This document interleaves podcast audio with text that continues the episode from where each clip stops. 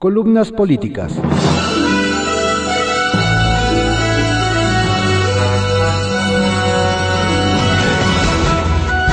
Continuamos con la audiosíntesis informativa de Adriano Ojeda Román, correspondiente a hoy, viernes 19 de febrero de 2021.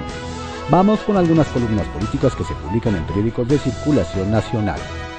Arsenal, por Francisco Garfias, que se publica en el periódico Excelsior. Los otros datos del apagón. Lo que nos faltaba. Fallas eléctricas que no son frecuentes en México. El gobierno atribuye esta situación de emergencia a las nevadas que congelaron Texas y lo obligaron a suspender las exportaciones de gas a nuestro país.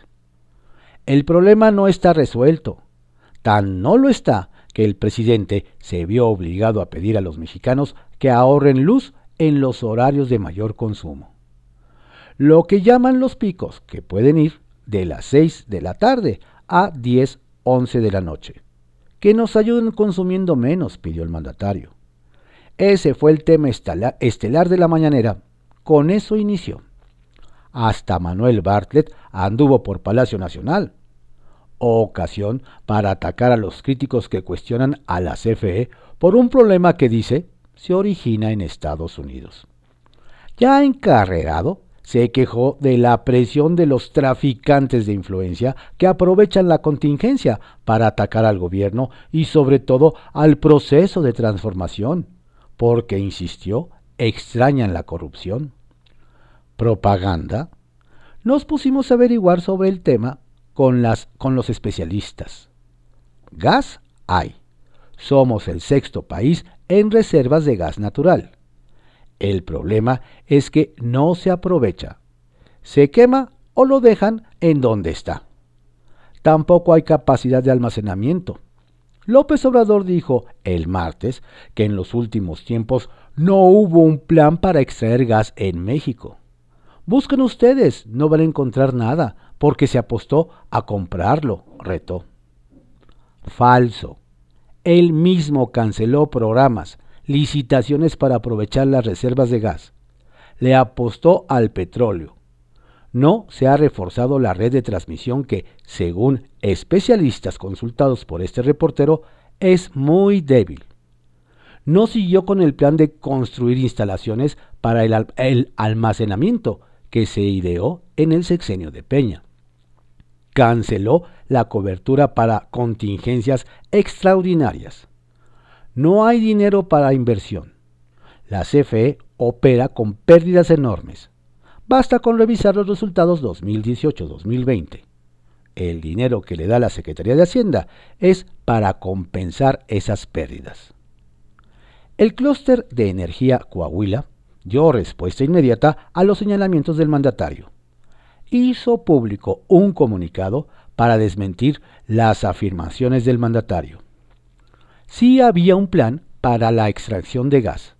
El plan quinquenal 2015-2019 preveía la licitación de 128 bloques de exploración y extracción de hidrocarburos, incluidas áreas de yacimiento no convencionales, ricos en gas natural, localizados en Coahuila, Nuevo León, Tamaulipas. Este gobierno suspendió las licitaciones y canceló las asociaciones de Pemex con empresas privadas, lo que ha comprometido seriamente la producción futura de gas. Para el caso de Coahuila, añadió, Pemex suscribió en 2018 un contrato de servicios por cinco años con una empresa privada para la exploración y extracción de gas natural en el campo Olmos, municipio de Hidalgo. El gobierno suspendió la ejecución de este contrato, lo que impidió la operación de pozos que en este momento estarían produciendo 117 millones de pies cúbicos diarios de gas natural, en solo uno de los cuatro campos asignados a Pemex en la región norte del estado.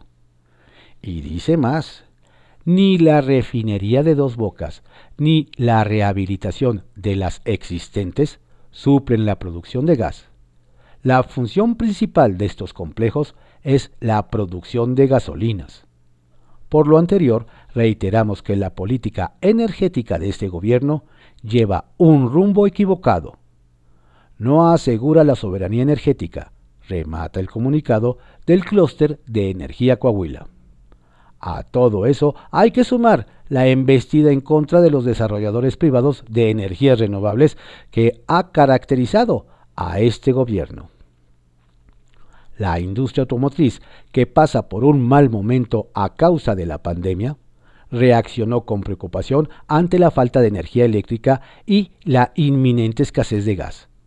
Las diversas asociaciones del ramo le enviaron una carta al presidente en la que le piden el abasto pleno de gas y energía eléctrica y le recuerdan que esa industria emplea a millones de mexicanos que dependen del sector manufacturero más importante. Solicitamos su apoyo para garantizar el suministro de energía eléctrica y gas industrial, sin reducción en el suministro ni en el consumo, con el fin de seguir trabajando juntos para fortalecer la economía de nuestro México, remata la misiva. Nudo Gordiano, por Yuriria Sierra, que se publica en el periódico Excelsior. Hashtag Ya Chole con el pacto. Ya Chole, sí, ya Chole con no creer a las víctimas. Ya Chole con cuestionar el por qué tardan las denuncias. Ya Chole con señalar conveniencias ante cada acusación. Ya chole conseguir intereses electorales ante casos que nada tienen que ver con la política. Ya chole con justificar cualquier caso, solo porque el indiciado es un amigo. Ya chole con protegerse entre ellos. Ya chole también con el silencio. Ya chole con el miedo. Ya chole con ver a la causa feminista como un adversario. Ya chole con vernos a todos como un grupo de conservadores. Ya chole con ponernos a todas y todos un, en un mismo costal. Ya chole de creerse distintos. Ya chole con los sermones moralinos, casi eucarísticos, desde el templete de Palacio Nacional. Ya chole con la falsa narrativa ya chole con decir que vamos bien. Ya chole con la visión al pasado. Ya chole con priorizar obras faraónicas por encima de las necesidades que apremian por la pandemia. Ya chole de un partido que se presume de izquierda. Ya chole de falsos aliados. Ya chole con el clientelismo. Ya chole con la pantomima de equidad institucional. Ya chole de nutrir una clase política que solo cambia de camiseta, pero no sus usos y costumbres. Ya chole con hacer de la crítica un ejercicio de alto riesgo. Ya chole de abrir el de por sí ya enorme agujero que deben atravesar una víctima para encontrar justicia. Ya chole con hacer de las leyes un chiste personal pero que impacta de manera colectiva. Ya chole con alimentar la impunidad, ese aniquilosado padecimiento al que ningún líder se ha podido resistir. Ya chole de ensuciar la voz de las víctimas. Ya chole con los adjetivos y descalificaciones a quien sea que se atreva a señalar las fallas. Ya chole por creerse el lado correcto de la historia cuando en realidad solo nos están recordando, haciendo vivir de nuevo lo peor del pasado, lo que pensamos que ya habíamos dejado atrás.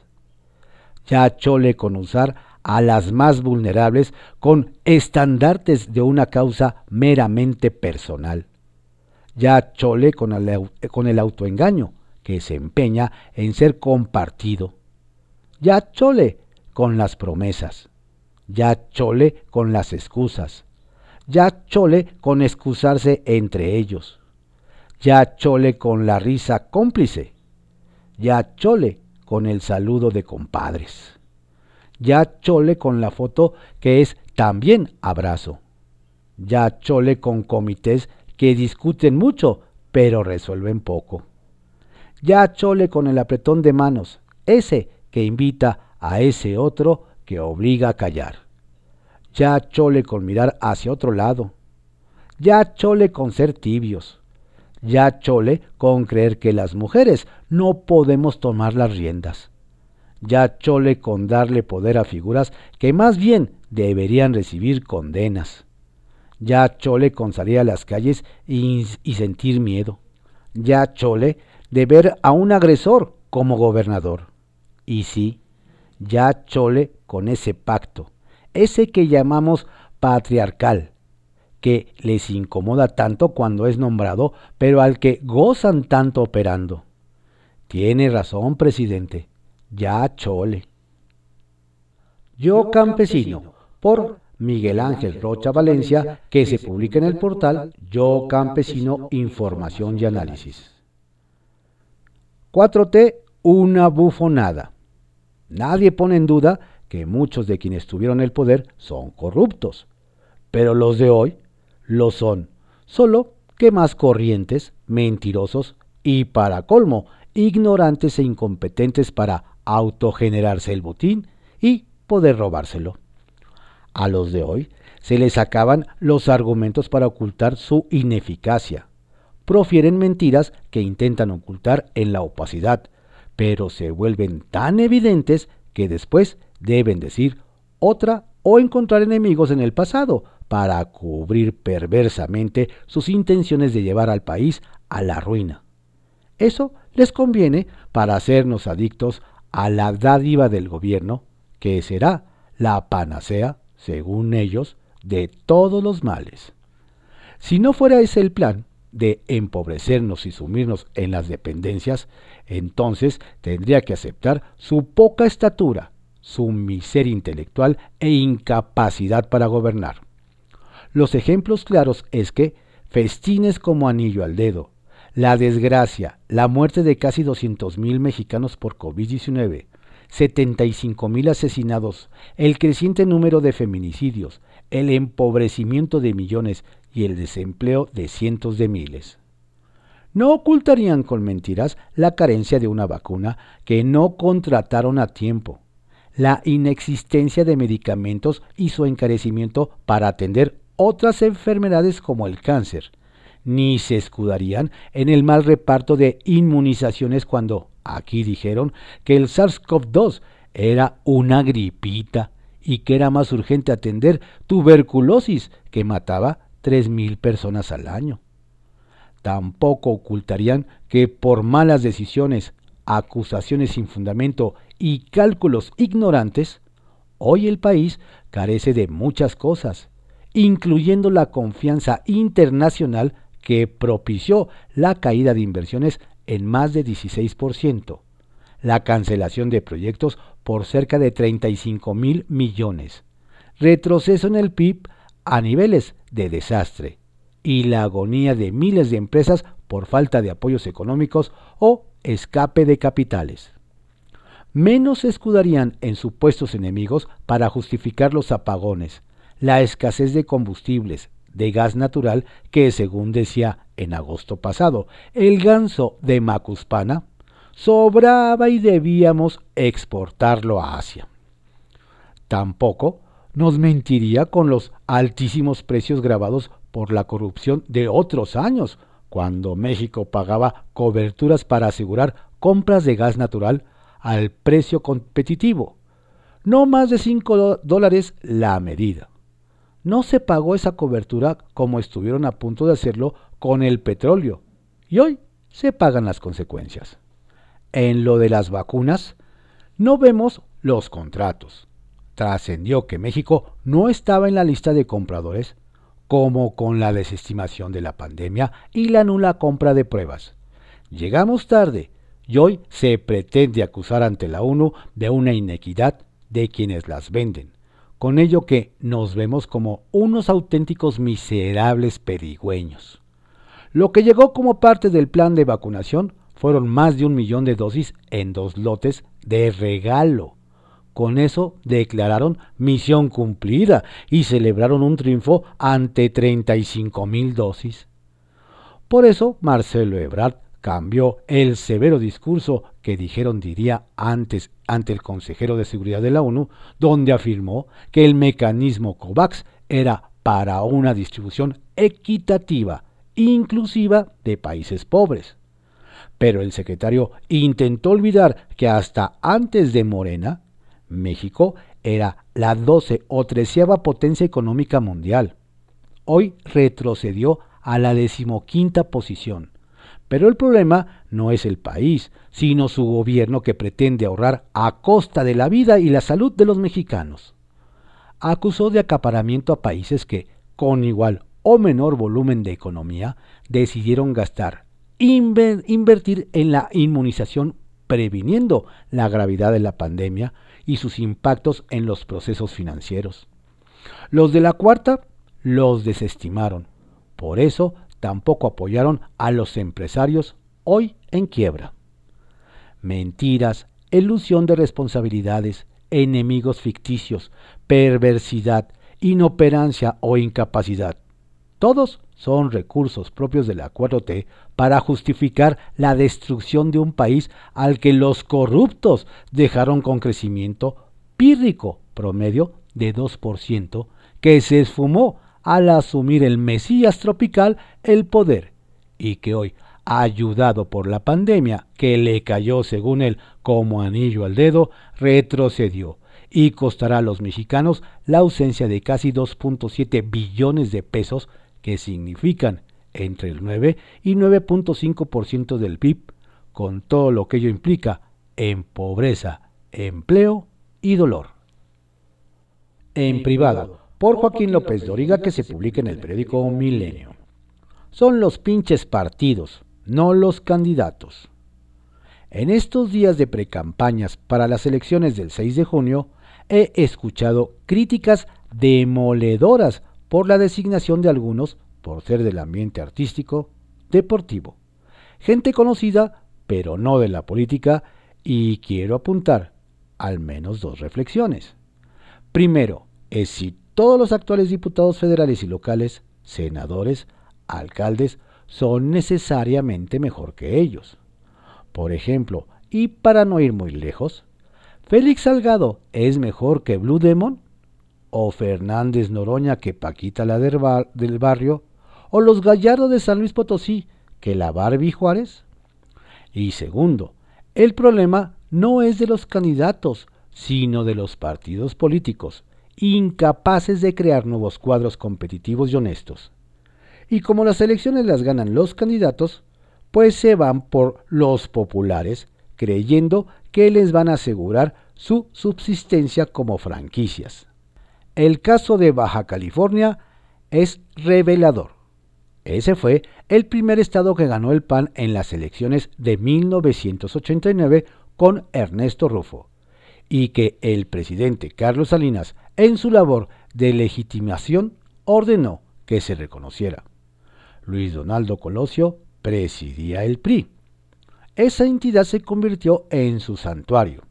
Gobernaron desde entonces hasta 2019 cuando perdieron ante Jaime Bonilla de Morena. Y ahora proponen a la ex Mix México Lupita Jones como su candidata. En lo personal no tengo nada que reprocharle ni soy quien para hacerlo. El problema no es de ella, es del PAN, que en todos estos años pasó a modo PRI. Y hoy, a 32 años de aquella primera victoria y gobernar Baja California sin interrupción, no encontraron un panista con prestigio para buscar el gobierno de esa entidad. Y por eso recurrieron a Jones, lo que los retrata, no por ella, sino por ellos.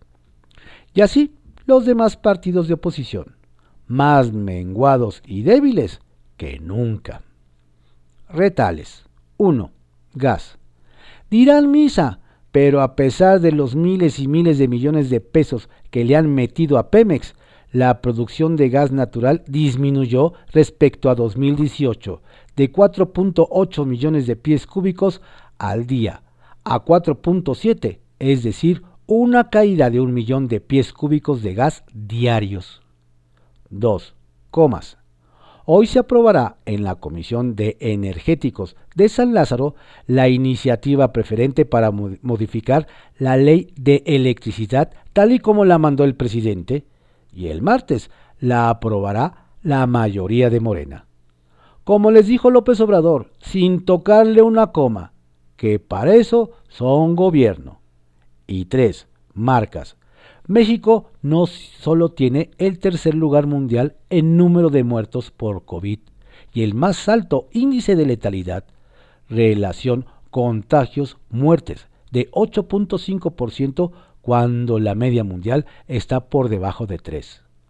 Ahora alcanza el mayor número de fallecimientos en el personal sanitario, 3.137, por falta de equipo adecuado. México no es un ejemplo mundial de cómo atender la pandemia, como ha dicho el gobierno. Historias de reportero por Carlos Loret de Mola, que se publica en el periódico El Universal. El linchador pide evitar linchamientos. Linchó a las mamás que se quejaban porque canceló las guarderías. Las acusó de cómplices de la corrupción linchó a quienes tenían una guardería y les dijo corruptas. Ninguna investigación comprobó sus dichos. Linchó a las mujeres que marcharon contra el feminicidio. Linchó a los padres de familia que exigían quimioterapias para sus hijos con cáncer. Les echó hasta a Gatel encima para llamarlos presuntos padres de familia linchó a los enfermos que alzaron la voz contra el desabasto de medicamentos. Los llamó cómplices de los voraces intereses de las farmacéuticas. Linchó a las farmacéuticas, las acusó a todas de corruptas. Terminó arreglándose con ellas y dándoles a las mismas de siempre los contratos de compra de medicinas. Linchó al Seguro Popular, lo desapareció y el Insabi, que quedó en su lugar, sigue sin caminar bien. Linchó a las víctimas de la violencia. Lincha como fórmula a todo el que protesta contra él. Lo mismo quienes están en contra de una termoeléctrica que afectará sus tierras que los que exigen agua para sus cultivos. No solo a quien protesta en su marcha o plantón lincha a quien expresa el mínimo desacuerdo, lincha a los empresarios como deporte cotidiano, les dice que su Dios es el dinero, promueve la idea de que cada hombre de negocio exitoso es en realidad un delincuente impune. De las decenas de multimillonarios empresarios que hay en México, solo uno está en la cárcel y están a punto de firmar con él un acuerdo para que salga linchó a un ministro de la Corte, le congeló las cuentas, lo acusaron de delincuente y no hubo un proceso en su contra. Renunció y ya. Lincha al Poder Judicial por sus sueldos. Linchó a las compañías involucradas en la construcción del aeropuerto de Texcoco. Por meses les dijo corruptos. Hasta hoy, ni un solo expediente en su contra. Y por el contrario, las premió con nuevos contratos en su aeropuerto de Santa Lucía. Lincha, rutina tempranera, a la prensa crítica. Se le han contado 88 variedades de insultos para referirse a medios y periodistas. Calumnia como respira. Linchó a los fideicomisos. Prometió una investigación para demostrar que eran un foco de corrupción. Nada hasta ahora linchó a los del CRE hasta que se fueron. Linchó al del Coneval hasta que renunció. Linchó a los del Tribunal Electoral hasta que se doblaron. Lincha a los del INE. Lincha desde la conferencia mañanera. Lincha desde las redes. Lincha con sus fanáticos y bots en redes sociales. Pero por favor, no vayan a decirle nada a su candidato en Guerrero, que tiene cuatro denuncias por violación ante la Fiscalía, porque los linchamientos son inaceptables. Alajero, por Marta Anaya, que se publica en el periódico El Heraldo de México. Doña Olga y Salgado Macedonio. Por fin una voz dentro del gobierno. Alguien que se atreve a confrontar, así de manera cuidadosa la posición del presidente López Obrador en favor de Félix Salgado Macedonio. Lo hizo ayer la secretaria de Gobernación Olga Sánchez Cordero en la presentación del Programa Nacional para la Igualdad entre Mujeres y Hombres 2020-2024. No había necesidad de hacer explícito el nombre de Salgado Macedonio, candidato de Morena al gobierno de Guerrero. El momento, el contexto era más que suficiente para buenos entendedores. Y doña Olga lo subrayó como su posición, como su posicionamiento al respecto, por si alguien lo dudaba. Es responsabilidad y prerrogativa de cada partido político demostrar que sus candidatos están a la altura de las circunstancias y proceder de acuerdo con las leyes y las mejores prácticas sobre prevención de la violencia de género en el ámbito electoral, dijo la exministra de la Suprema Corte. Como bien establece los lineamientos, añadió Sánchez Cordero, cualquier candidato con sentencia firme por algunos de estos delitos no podría firmar sus tres de tres y por lo tanto su candidatura no sería la predilecta de su partido. Pero no quedó ahí.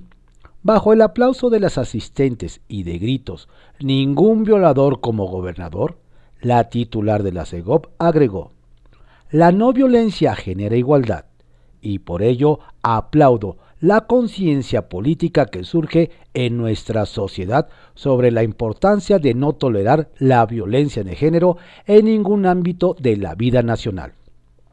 En este sentido añadió, invito a quienes compete prevenir y atender la violencia de género dentro de sus competencias a probar que la transformación hacia un México igualitario está en camino de consolidación.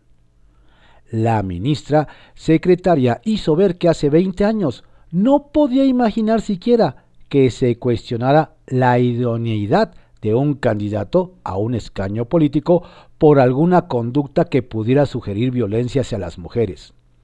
Hoy indicó esa exigencia está presente contrastantes palabras frente a las que el, presidente de la República, Andrés Manuel López Obrador, quien todavía ayer soltaba en su mañanera un ya chole con la campaña en contra de Félix Salgado. Lupita Jones pinta para el sí.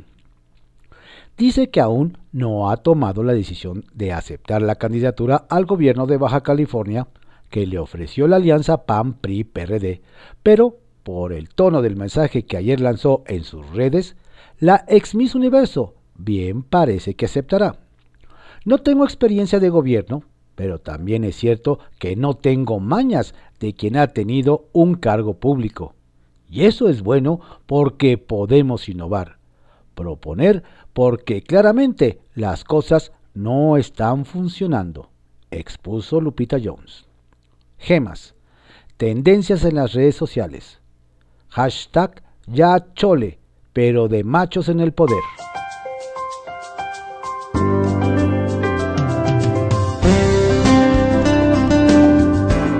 Estas fueron algunas columnas políticas que se publican en periódicos de circulación nacional en la audiosíntesis informativa de Adrián Ojeda Román, que es eh, correspondiente a hoy, viernes 19 de febrero de 2021.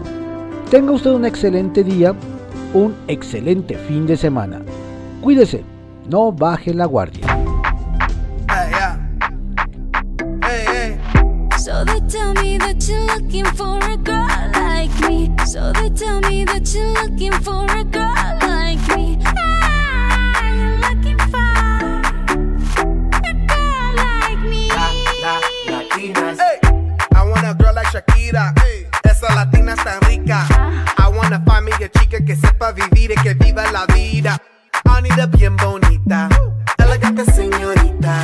Girl, I want you when I need ya. All of my life, yeah, baby, let's team up. I want a girl that shine like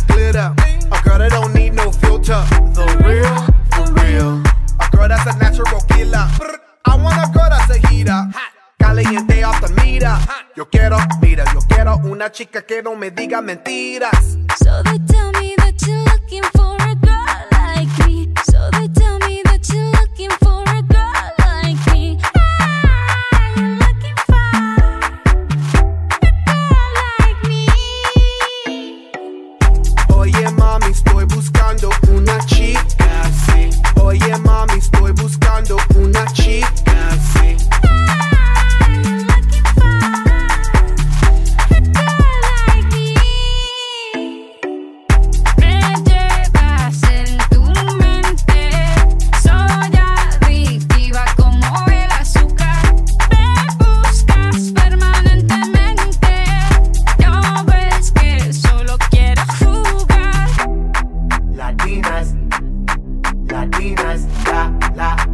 Latinas, la, la, Latinas.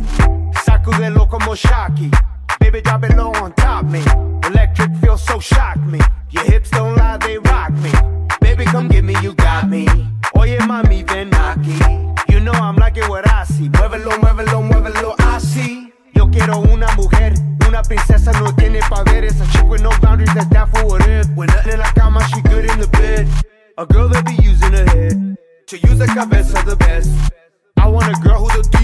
quiero otra, así eso es.